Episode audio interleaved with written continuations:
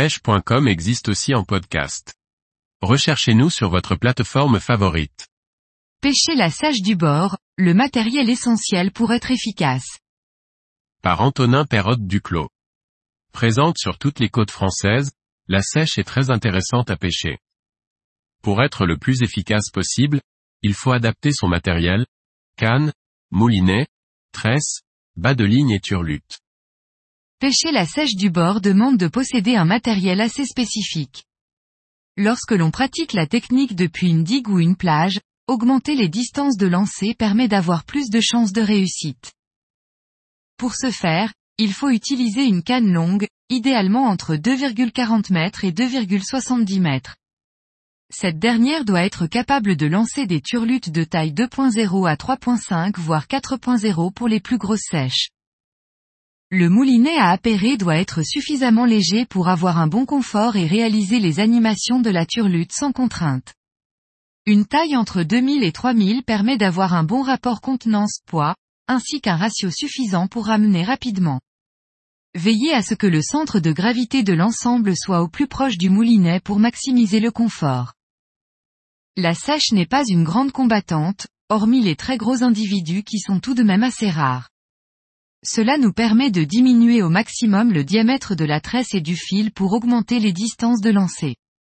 Une tresse très fine permettra aussi un meilleur ressenti des touches et fendra mieux l'eau pour limiter l'effet de bannière. Lorsque l'on recherche des petits et moyens individus, on peut descendre le diamètre de notre tresse en dessous de 10 centièmes sans problème. Une tresse encore plus fine, moins de 7 centièmes, peut faire gagner jusqu'à 15 mètres au lancer par rapport à une tresse de 10 centièmes de diamètre. Bien sûr, le bas de ligne doit être adapté en conséquence, pour éviter que les nœuds ne soient brouillons ou fragiles.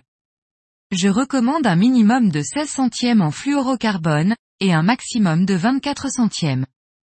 Le fluorocarbone a tendance à couler contrairement à un nylon, ce qui permet de couler la tresse pour éviter qu'elle ne flotte en surface. Choisir sa turlute pour la pêche de la sèche dépend surtout de la taille de l'individu que l'on souhaite viser. Sachez que même une sèche de 10 cm n'hésitera pas à s'attaquer à une turlute bien plus grosse qu'elle. En revanche, elle aura plus de mal à se piquer nous permettant de ne pas perdre de temps sur de petites sèches, parfois présentes en très grand nombre. Les tailles les plus efficaces sont entre 2.0 et 4.0. Vous pouvez ensuite varier les vitesses de descente, plus rapide si vous souhaitez prendre contact avec le fond sur une zone profonde, plus lente pour rester le plus longtemps possible dans la couche d'eau. Prendre contact avec le fond rapidement permet de trouver rapidement les sèches enterrées, tandis qu'une turlute planante attirera les sèches de plus loin. N'oubliez pas de vérifier le piquant de vos paniers régulièrement, un contact avec des cailloux risque de les tordre ou de les émousser rapidement.